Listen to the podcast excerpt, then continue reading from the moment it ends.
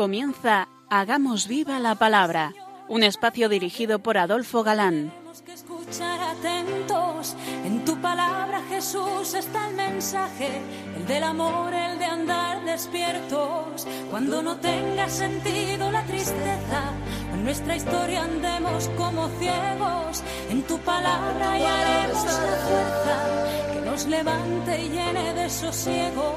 Ojalá comprendamos tu palabra. Ojalá practiquemos tu palabra. Ojalá nos envuelva tu palabra. Ojalá nos transforme tu palabra.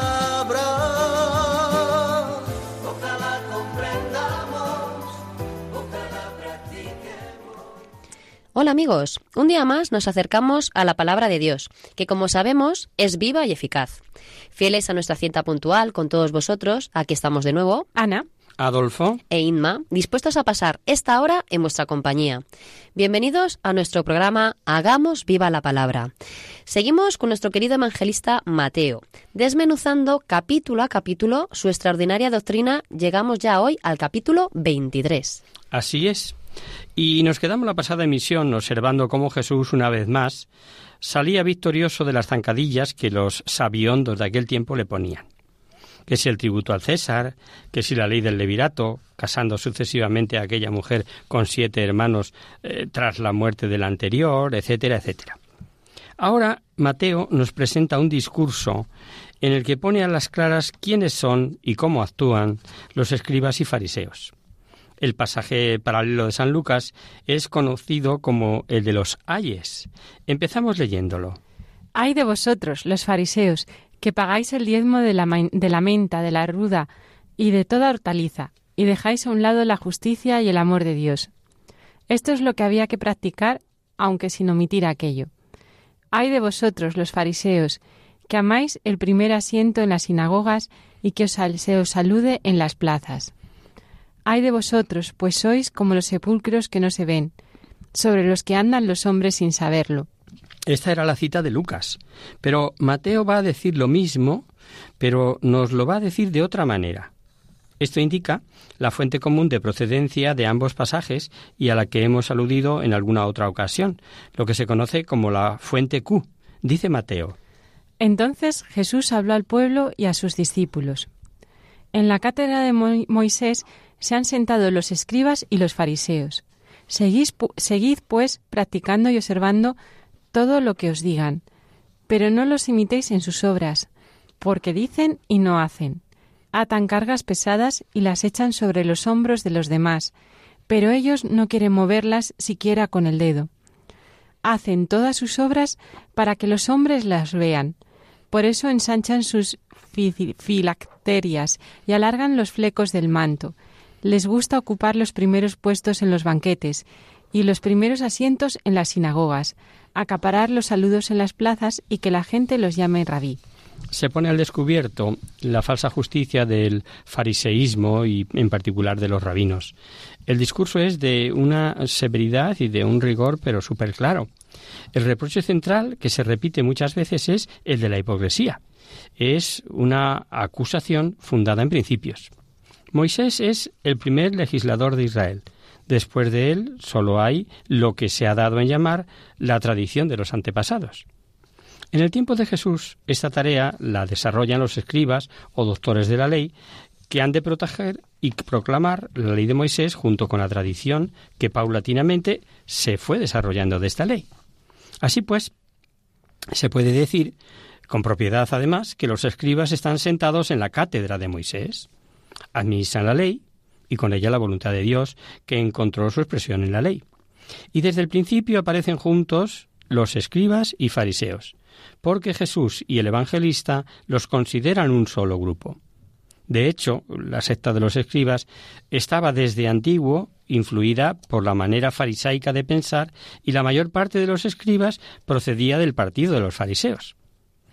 Y la doctrina va a la médula, y esta es la segunda parte del discurso. O sea, dejar al descubierto la incoherencia, la falta de unidad entre la enseñanza y las obras.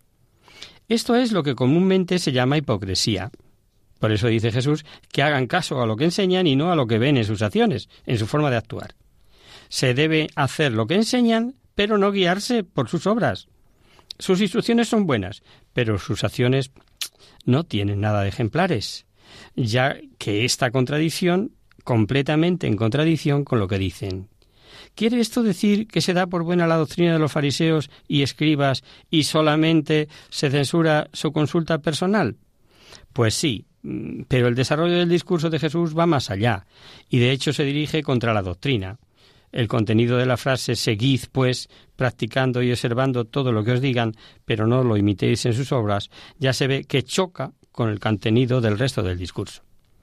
Hay que ver, pues, que el peso principal de la cita que hemos leído no recae en apoyar la autoridad de los escribas para enseñar, sino en ver, en descubrir la discrepancia entre lo que dicen y lo que hacen, entre su palabra y sus obras.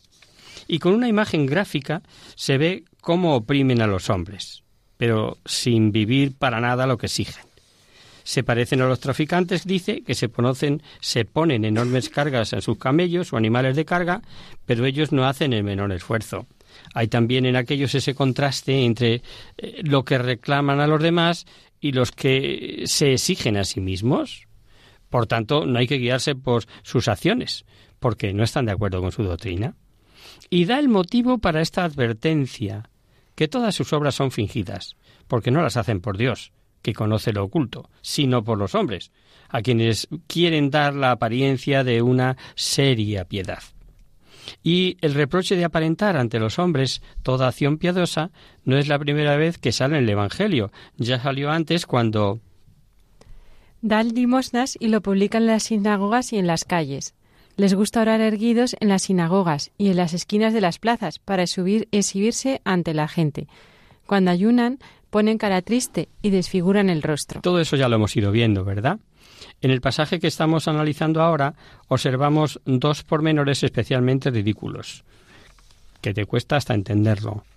Ensanchan de una forma peculiar y vistosa las filacterias en las que se sujetaban pequeñas cápsulas con textos de la ley y que llevaban parte en la filacteria del brazo, otra parte en la frente, y los flecos que se debían llevar en los cuatro extremos de la túnica, pues ellos los alargan para impresionar a la gente. Y por otro lado hemos mm, oído que quieren ser honrados, de que la manera que sea estar ahí en el candelero en primer término, ya sea privadamente en la comida, ya sea en el culto divino de la sinagoga o públicamente en las calles, en las plazas. En todos los sitios sucede igual, lo mismo, ¿no? Hacer una ridícula exhibición que solamente es fachada hueca y pone al descubierto un vano afán de prestigio. ¿Cuánto de lo primero y cuánto de lo segundo encontramos en nuestros días? exigiendo a otros lo justo y lo injusto, con una intransigencia y una prepotencia increíble. Y cuánta fachada, cuánto aparentar sin ser. Y desgraciadamente esto es lo peor de manera generalizada. En la política, en el mundo del trabajo, en el espectáculo, en las tertulias de la tele. Lo que priva es la mentira, por encima de la verdad. Ah, y no se te ocurra discrepar, aunque solo sea para señalar lo correcto o lo incorrecto.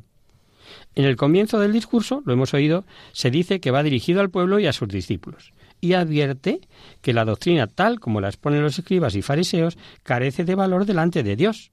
No hay nada que valga, todo está trastocado, trastornado, todo es vanidoso, enfático, engañoso. Ese no es el camino ni el proceder. Por eso advierte a continuación. Pero vosotros no dejéis que os llamen rabí, porque uno solo es vuestro maestro, pues vuestros, mientras todos vosotros sois hermanos. A nadie en la tierra llaméis Padre vuestro, porque uno solo es vuestro Padre, el del cielo. No dejéis que os llamen consejeros, que uno solo es vuestro consejero, Cristo. El mayor de vosotros sea vuestro servidor. En este pasaje hay una clara advertencia a los discípulos y hay un fragmento ya del orden que regía en la primitiva comunidad, es decir, de lo que se estaba haciendo ya cuando Mateo escribe su Evangelio. En el ambiente judío los discípulos tenían que evitar todo lo que podía ser confundido con los modos de proceder de los que se consideraban ejemplares hombres piadosos del judaísmo oficial. Estos se hacen llamar respetuosamente rabí, es decir, mi maestro. Pero los discípulos renunciarán conscientemente a este título. Y entre aquellos hombres, a los piadosos maestros especialmente ilustres y venerables, se los llamaba padre, pero los discípulos, les dice Jesús, evitarán este tratamiento, lo mismo eh, del título de consejero.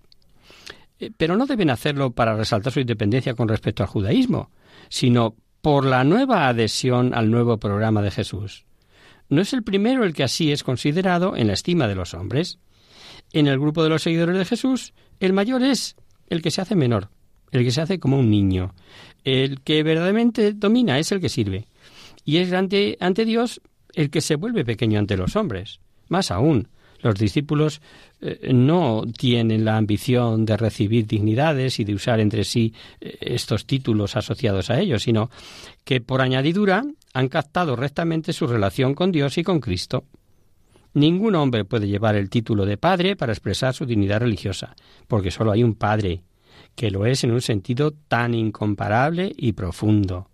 En la comunidad no puede usarse el título de consejero ni maestro, porque solamente hay un consejero incomparable, maestro de los discípulos. La explicación es muy sencilla. Nada dan porque nada tienen de sí mismos. Todos se limitan a dar lo que han recibido. Nadie tiene nada de sí mismo. Nadie puede defender una tesis propia como un rabino de los judíos, ni puede adherirse a una escuela o fundar una nueva. Cada cristiano está enseñado ante todo por Cristo y por tanto se guía únicamente por él. Los hombres eh, cambian de sentido, así el título de rabino en una comunidad judeocristiana sonaría pues de modo distinto que hoy. Lo mismo, mm, otra palabra, una viuda de las primitivas comunidades de las cartas eh, pastorales sería algo distinto de una vida, una viuda de hoy, de nuestra sociedad. Hoy podemos llamarlos de otro modo, pero ojo, el pensamiento sigue siendo completamente actual.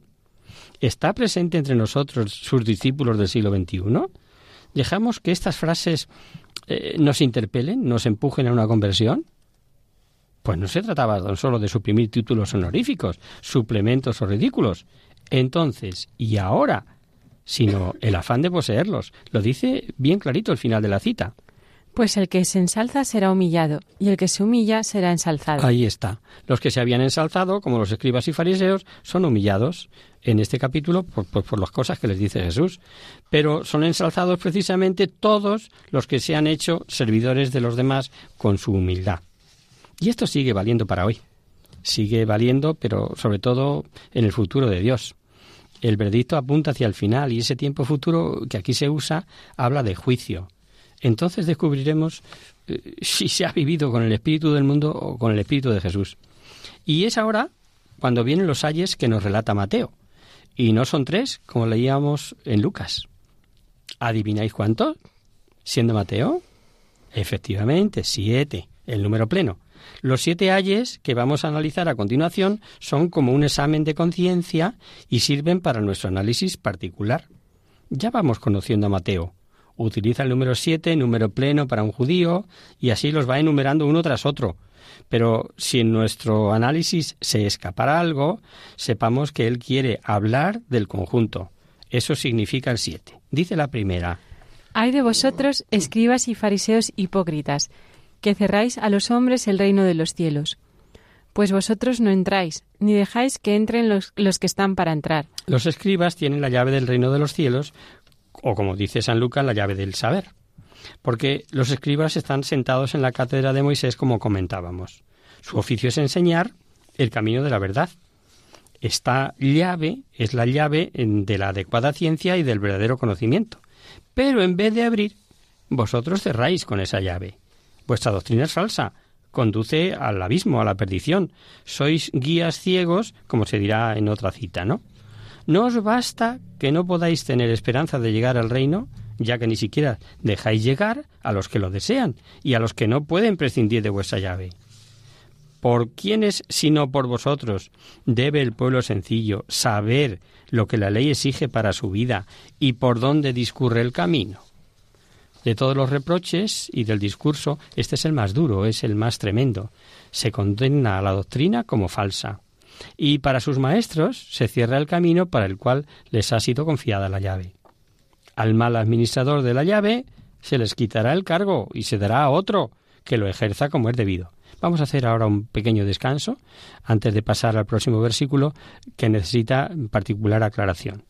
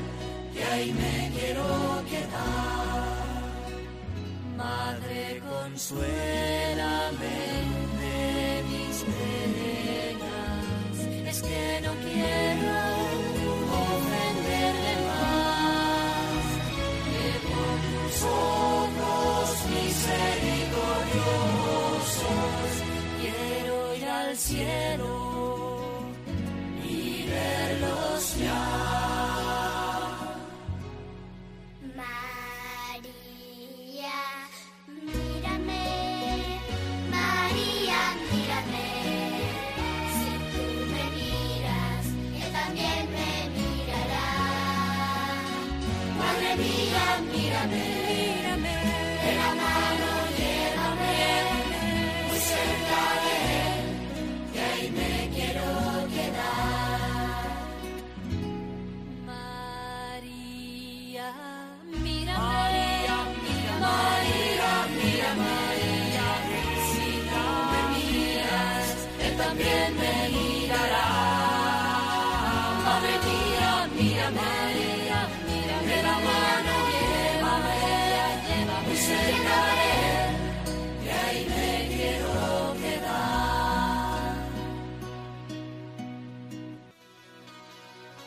Están escuchando Hagamos viva la palabra en Radio María, la fuerza de la esperanza.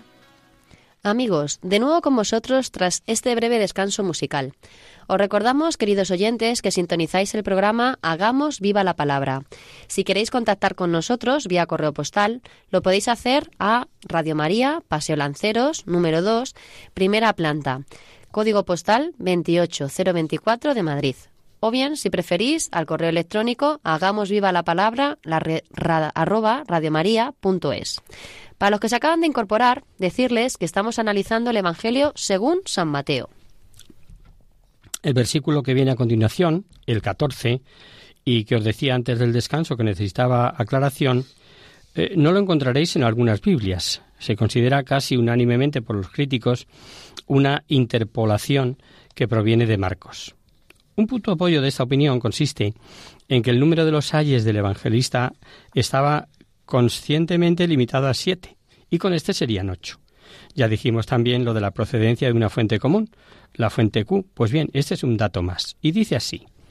Ay de vosotros, escribas y fariseos e hipócritas, que devoráis las casas de las viudas, mientras fingís entregaros a largos rezos. Por eso recibiréis condenación más severa. Su inmensa ostentación de ser siempre los primeros en todo, en la vida social, buscasan, buscaban eh, perdón, que recayese sobre ellos el prestigio religioso de la ley, sin los cual para ellos no valía nada. Y no tenían inconveniente simular largas oraciones para ser tenidos por ejemplares, mientras ignoraban y marginaban a los más desfavorecidos, como era la viuda en estos casos. Hay de vosotros, escribas y fariseos hipócritas, que recorréis el mar y la tierra para hacer un prosélito, y cuando ya lo es, hacéis de él un hijo de la ajena dos veces peor que vosotros. Era proverbial el celo que los fariseos tenían por las almas.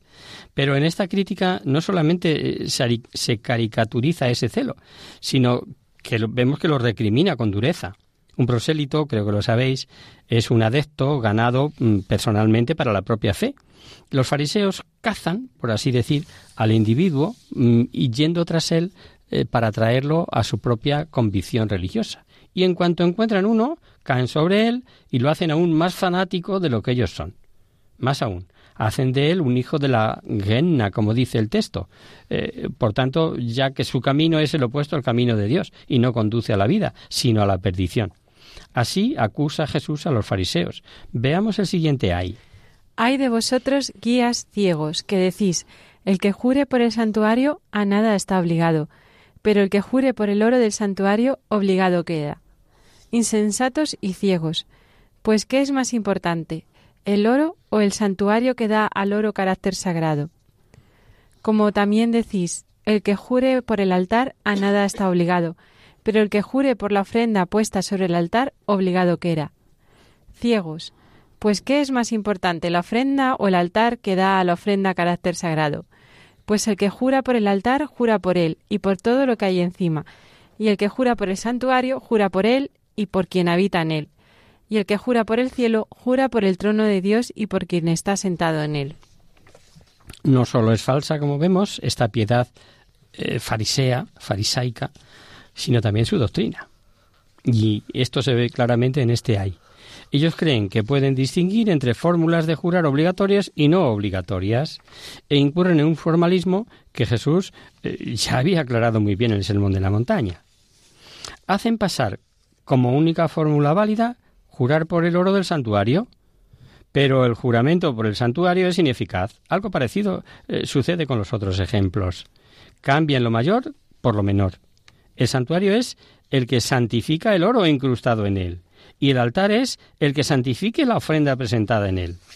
Este ahí no nos parece que sea muy eh, contundente, es una crítica eh, a una distinción sutil que en todo caso ha de ser valorada de otra manera, por lo cual la cuestión básica del juramento, eso se queda en suspenso.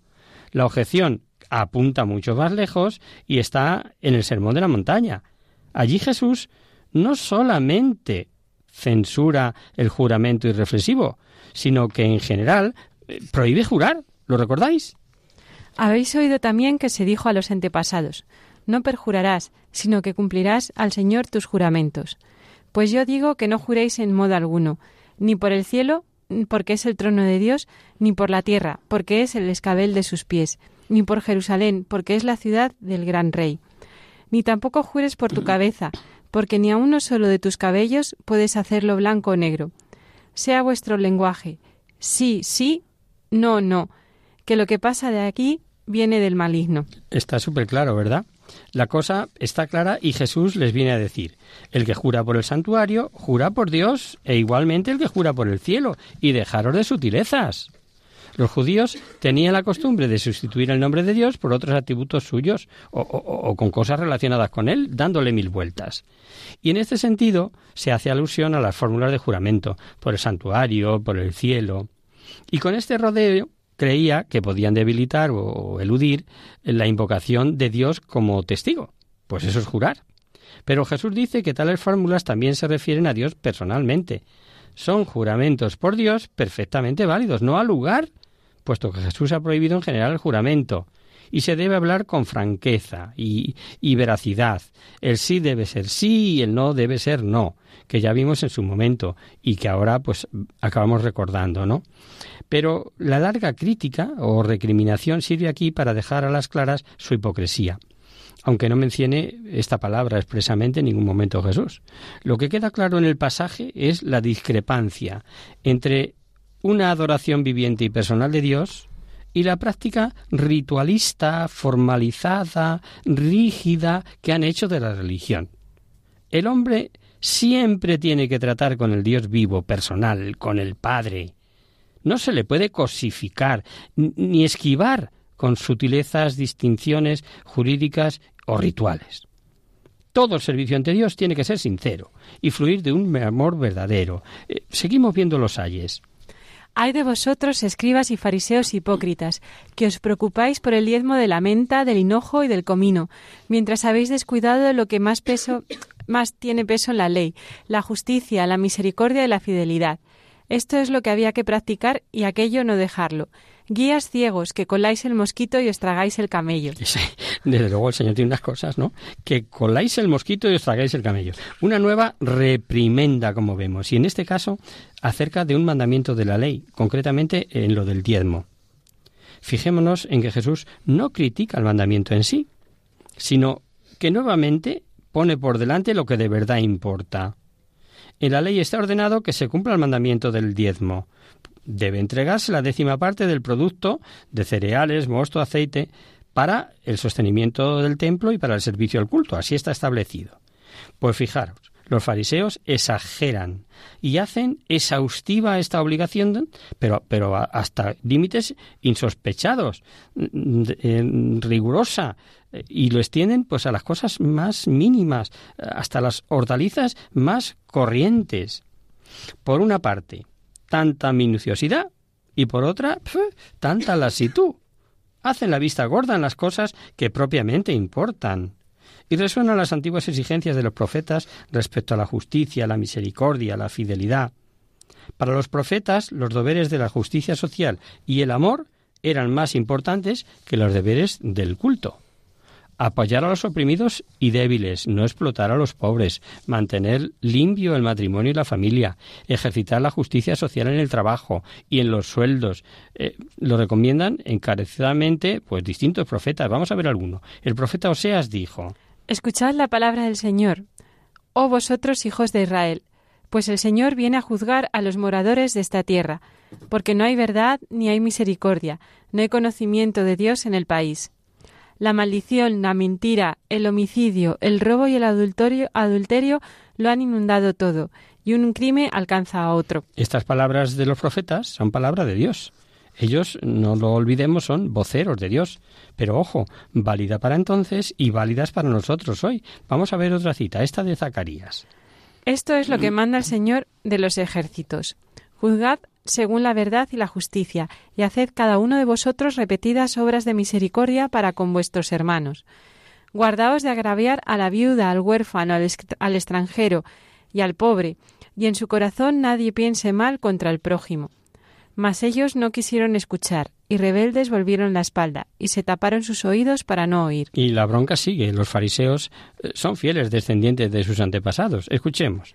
Hay de vosotros, escribas y fariseos hipócritas, que limpiáis por fuera la, fuera la copa y el plato, mas por dentro quedan llenos de rapacidad y desenfreno.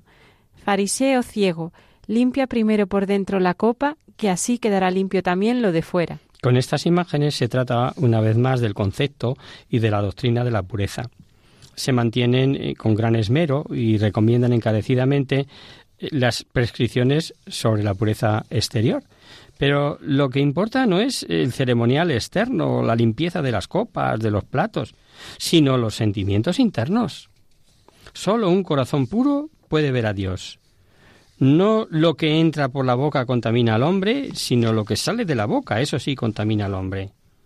En el fariseo no cuadra entre sí lo interno y lo externo, la manera interna de pensar y el comportamiento exterior. Y así exponen a la vista todos su piedad pero esta piedad está interiormente hueca, es falsa, porque no es hecha para Dios, sino para que la vean los hombres. Son falsos y malos de, de, cabo a rabo. Si se purifica primero su interior, si se convirtiera su manera de pensar y querer, entonces también sería puro y eficaz el exterior, su actuación y su actitud entre los hombres. Carecerían de importancia las prescripciones externas, en este caso, de la limpieza de vajilla, copas o platos. Hay de vosotros, escribas y fariseos hipócritas, que parecéis sepulcros blanqueados, que por fuera parecen vistosos, mas por dentro están llenos de huesos de muertos y de todo lo impuro. Así también vosotros, Por fuera parecéis justos delante de los hombres, mas por dentro estáis llenos de hipocresía y de maldad. Esta contaminación está orientada en el mismo sentido que la anterior y descubre la discrepancia entre la apariencia y la realidad. El ejemplo es una comparación de contraste y entendible en nuestros días eh, que se sigue dando igual que entonces. Los sepulcros de Palestina tenían que ser blanqueados para que nadie los tocase y viniera a contraer una impureza, según estaba establecido en los ritos de ellos, ¿no? Podrían ser adornados y tener muy buen aspecto, pero todos sabían lo que había dentro, todos sabían su contenido, y lo mismo que pasa hoy. Hay que ver la suntuosidad de algunas tumbas guardando huesos. Así sois vosotros, les dice. La apariencia de la justicia desde lejos engaña ocultando la maldad que realmente existe. Se finge todo lo que aparece exteriormente, a la vista de todos. En un profundo sentido reina la maldad en los que tienen que administrar la ley. Eso es lo peor. Porque no han reconocido ni han hecho lo que importa la ley. Y mediante un sinnúmero eh, de ocupaciones externas eh, se han eh, liberado, mejor dicho, se han autoexcluido de sus obligaciones para con el derecho, la misericordia y la fidelidad. Y esta es la consecuencia, si se quiere cumplir la voluntad de Dios según la letra y no según el espíritu. Como dice un amigo mío, esta ley es la del cumplimiento, o sea, cumplo y miento. Hay de vosotros, escribas y fariseos hipócritas, que edificáis los sepulcros de los profetas y adornáis las tumbas de los justos y decís, si hubiéramos vivido en los tiempos de nuestros padres, no habríamos sido cómplices de la sangre de los profetas. Y con esto os estáis declarando a vosotros mismos hijos de aquellos que mataron a los profetas. Claro, con su modo de proceder, Dios había suscitado en su pueblo un gran número de profetas y justos y los ha enviado de nuevo como mensajeros, pero, pero no fueron oídos, sino justamente rechazados. Sus descendientes ahora se glorían de ellos, les erigen tumbas. ¿Pero de qué sirve eso? Eso no basta. Su corazón obstinado es precisamente lo que hace eh, que los hijos se parezcan a, esos padres, ¿no? Ellos, sin embargo, creen que son mejores, más eh, juiciosos, más justos, y precisamente son todavía más ciegos y más obstinados que ellos. Y con esta cabezonería, con esta ceguera voluntaria, matan una vez más espiritualmente a los profetas, a quienes sus antepasados habían dado muerte. O sea, se pone del descubierto nuevamente la hipocresía. ¿No estará pasando en esos días algo parecido entre los cristianos? Nos avergonzamos de los aspectos sombríos de la historia de la Iglesia y nos parece que somos mejores que nuestros antepasados. ¿De verdad? ¿Nos importa la verdad? con las consecuencias que acarrea o seguimos en el cumplimiento. La crítica auténtica procede siempre del conocimiento de la propia culpa, del propio pecado. Y aquí nos quedamos, si os parece, pues el tiempo se nos va.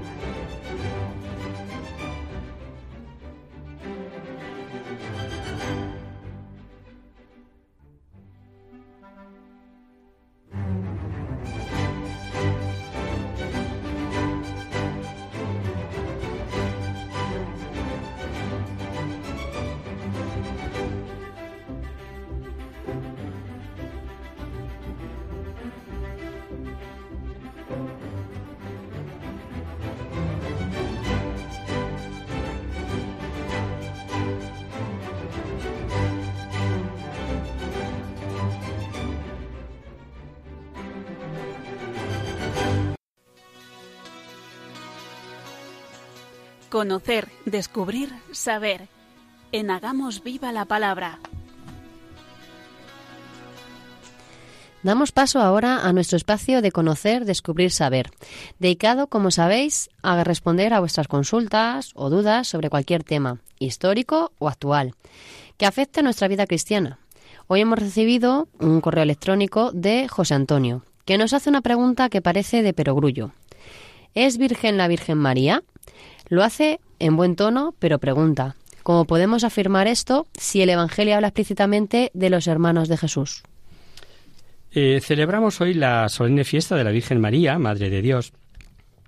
Y aunque a José Antonio le hemos contestado ya por email, nos ha parecido oportuno, ya que no ha habido consultas, aparte de esta, hablar en este espacio de la Madre de Dios, la Teótocos en griego.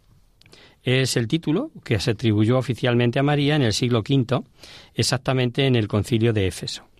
Y fue nada menos que el año 431, pero ya eh, que ya se había consolidado en la devoción del pueblo cristiano del siglo III y antes de la definición conciliar con el contexto eh, en el contexto de aquellas disputas en ese periodo sobre la persona de Cristo como un homenaje agradecido en su día a la madre, a la madre.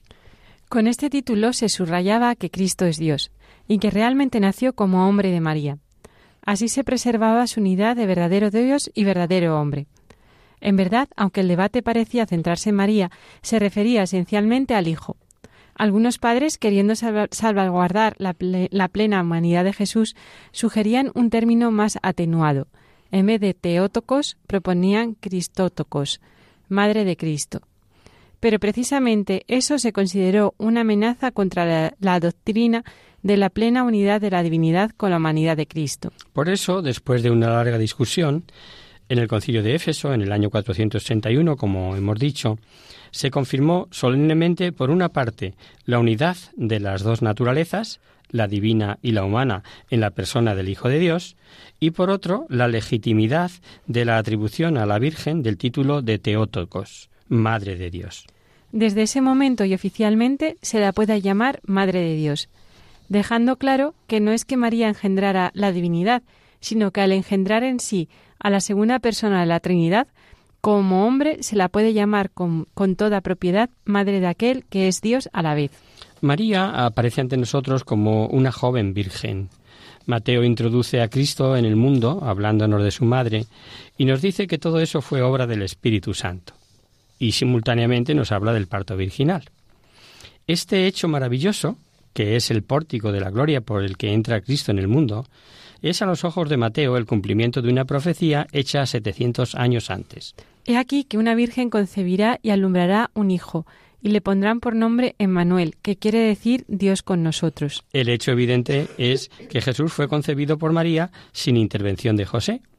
Y esta evidencia nos la da la propia escritura. Este hecho no es sino el cumplimiento de lo predicho eh, tanto tiempo atrás por el profeta Isaías al rey Acat como prueba del infinito poder de Dios. El Señor, pues, les dará esta señal. La Virgen grávida, embarazada, y da a luz un varón a quien le pondrá por nombre el Manuel, que significa Dios con nosotros. Con esta explicación y solo con ella es entendible la conducta posterior de José, que antes se había sentido turbado por las señales que advertían su esposa. Es evidente, pues, por las Sagradas Escrituras, que Jesús fue concebido virginalmente, que María fue virgen y madre. Dicho sea de paso, este Emmanuel es el origen para la onomástica de los Manueles, que sabéis que celebraban, bueno, y celebran desde hace mucho tiempo su santo en este primer día del año. Felicidades también para ellos. Pero vamos ahora a escuchar al evangelista Lucas, que es quien nos expone desde otro punto de vista, es decir, no desde el punto de vista de José, como nos contó Mateo, sino desde el de María, una serie de detalles del mismo hecho, la encarnación. Vamos a ver la disposición espiritual de ella y vamos a ser perfectamente lógicos en nuestro discurrir posterior. Lucas nos presenta la escena. Nos habla del ángel que entra a donde estaba María. María está sin duda en oración. El diálogo inicial entre el ángel y María está en esos versículos de Lucas, y la respuesta de María al saludo del ángel, que la tranquiliza y le dice que lo que va a ser a su hijo, es la siguiente. ¿Cómo podrá ser esto, pues yo no conozco varón? María ha entendido claramente la propuesta que le hace el ángel. María sabe que se le ofrece ser madre de Dios. María sabe que ese tal hijo ha de ser el Mesías, el llamado hijo de David, por tanto hijo del Altísimo. Ella, que comprende la proposición y que está desposada, los desposorios daban derecho a trato íntimo entre los esposos, aunque en este caso la esposa aún no hubiera sido llevada a casa del esposo, ella que estando desposada expone su duda sobre la forma con que se ha de realizar el proyecto es porque ha resuelto otra cosa muy distinta. Y para todo observador imparcial, como para los primeros padres de la Iglesia, por no citar sino solo a San Agustín, esta respuesta de María supone una determinación previa de guardar perpetua virginidad, incluso dentro del matrimonio. Esto ciertamente no ha podido ser sino con el previo consentimiento de su esposo, pero aún así la respuesta no puede tener otra explicación. Y esto se confirma con la respuesta del ángel. El Espíritu Santo vendrá sobre ti, y el poder del Altísimo te cubrirá con su sombra, y por eso el Hijo engendrado será santo, será llamado Hijo de Dios. Es un decir del ángel no tengas miedo, tu resolución no va a sufrir quebranto, todo va a ser obra misericordiosa y misteriosa, admirable de Dios. Y tras esta aclaración, el ángel del ángel es cuando María eh, da su sí, da su hágase. Pensemos con imparcialidad. Si esta determinación tuvo María antes de ser consagrada por la presencia de Dios en lo más íntimo de su ser, eh, de una manera física y humana, no podemos pensar que esta resolución sagrada y consagrada por la presencia de Dios, hecho hombre en su seno, pueda después eh, ser revocada o quebrantada. Es pura lógica, ¿eh? Pura lógica en el orden espiritual. Es descubrir en profundidad el contenido de la palabra de Dios. María es la criatura que siempre ha amado a Dios con corazón indiviso, como dice la carta a los Corintios. Y el hablar de hermanos de Jesús, eh, primogénito, el asta, etcétera, es moverse en ambiente puramente natural y judío que requiere explicaciones. Por otro lado, claras. Nosotros solo nos vamos a, parar a analizar la palabra hermanos eh, que plantea nuestro querido oyente José Antonio. Lo primero que hay que saber es que el hebreo carece de palabras para designar parentescos y utiliza para todos los parentescos la palabra hermanos. Da igual si son primos, que tíos o cualquiera de nuestro lenguaje eh, que manejamos exhaustivamente, hasta sobrino nieto, por ejemplo. Los judíos no, esos solo hermanos. En el Antiguo Testamento encontramos en Génesis, por ejemplo. Dijo pues Abraham a Lot, Ea, no haya disputas entre nosotros ni entre mis pastores y tus pastores, pues somos hermanos. O sea, Abraham y Lot dice aquí que son hermanos. Eh, cuando realmente, vamos a coger otro pasaje, Abraham es su tío, y lo sabemos por este pasaje del Génesis. Estos son los descendientes de Teraj. Teraj engendró a Abraham, a Nahor y Haram. Harán engendró a Lot. Veamos ahora estas citas en el Nuevo Testamento que llevan a la duda y la pregunta de José Antonio. En el Evangelio de Marcos 3:31 mm, escuchamos. Llegan su madre y sus hermanos y quedándose fuera le envían llamar. En Hechos. Todos ellos perseveraban en la oración, con un mismo espíritu en compañía de algunas mujeres, de María, la madre de Jesús, y de sus hermanos. En esta próxima cita de Mateo incluso se dan nombres. ¿No es este el hijo del carpintero? ¿No se llama su madre María y sus hermanos Santiago, José, Simón y Judas? Y en esta otra de Marcos igual. ¿No es este el carpintero, el hijo de María y hermano de Santiago, José, Judas y Simón? ¿Y no están sus hermanos aquí entre nosotros? Y se escandalizaban a causa de él. Pretender afirmar con estas citas que Jesús tuvo más hermanos denota cuando menos desconocimiento, ignorancia. Y para desmontar tal argumento y verlo solo es necesario recurrir a contexto.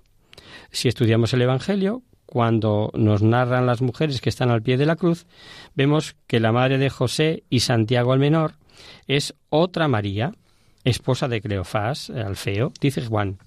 Junto a la cruz de Jesús estaban su madre y la hermana de su madre, María, mujer de Cleofás, y María Magdalena. Y si tomamos el paralelo de Marcos, leemos había también unas mujeres mirando desde lejos, entre ellas María Magdalena, María la madre de Santiago el Menor y de José y Salomé. Queda claro que Santiago y José y otra chica llamada Salomé son hijos de otra María, que a su vez es hermana, pariente diríamos, de la Virgen María. De aquí que sean familia y se le designe como hermanos, aunque a nuestro entender sean primos, como hemos dicho. No tienen otra palabra, ni primos, ni cuñados, ni nada de nada simplemente hermanos para todo parentesco. Por cierto, este Santiago fue el primer obispo de Jerusalén, lo sabemos igualmente por el Evangelio. Damos gracias especialísimas a la Virgen, a la Virgen María, la fuerza de la esperanza, en esta su emisora, en este precioso día dedicado a ella. Y hasta aquí, queridos amigos, el programa de hoy.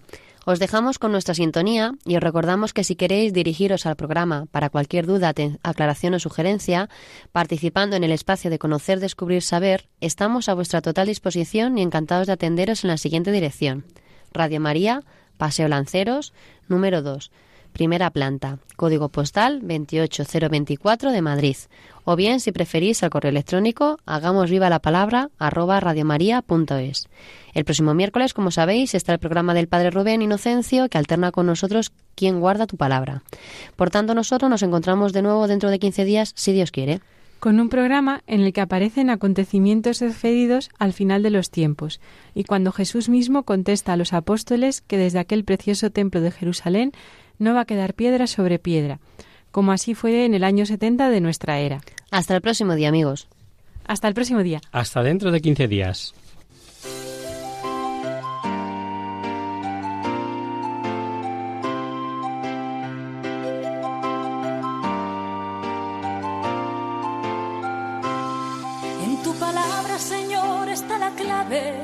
Solo tenemos que escuchar atentos. En tu palabra, Jesús, está el mensaje, el del amor, el de andar despierto. Así concluye Hagamos viva la palabra con Adolfo Galán. como ciegos, en tu palabra y haremos la fuerza que nos levante y llene de sosiego. Ojalá